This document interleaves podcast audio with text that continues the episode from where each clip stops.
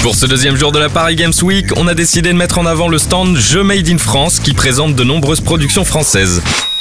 On a d'ailleurs eu la chance d'en parler avec Cœur de Gamer qui nous explique un peu plus le but de cette action. Et ici, il y a vraiment effectivement beaucoup de passages. Les gens euh, apprécient justement les jeux indépendants et ça, c'est génial, je trouve. Voilà, ça change un petit peu des grands éditeurs qu'on a l'habitude de connaître, euh, Ubisoft, euh, etc. Là, voilà, donc c'est bien aussi, hein, mais je veux dire que les gens viennent ici et découvrent des petits développeurs euh, qui développent dans leur coin des petits jeux euh, avec force, enfin pas forcément beaucoup de moyens. Moi, je trouve ça génial. N'hésitez pas à faire un tour sur leur stand qui présente les futurs grands créateurs du jeu vidéo. Vous pourrez également découvrir le corner de Focus Home Interactive qui s'est distingué avec des gros jeux comme Vampire et Gridfall cette année. Vous pouvez vous rendre sur le stand pour découvrir les jeux et discuter avec les développeurs qui seront là pour répondre à toutes vos questions. A noter que Franck Rister, le ministre de la Culture, était présent pour la première fois afin de remettre une décoration à Julie Chalmette, la présidente du CEL qui organise le salon Paris Games Week.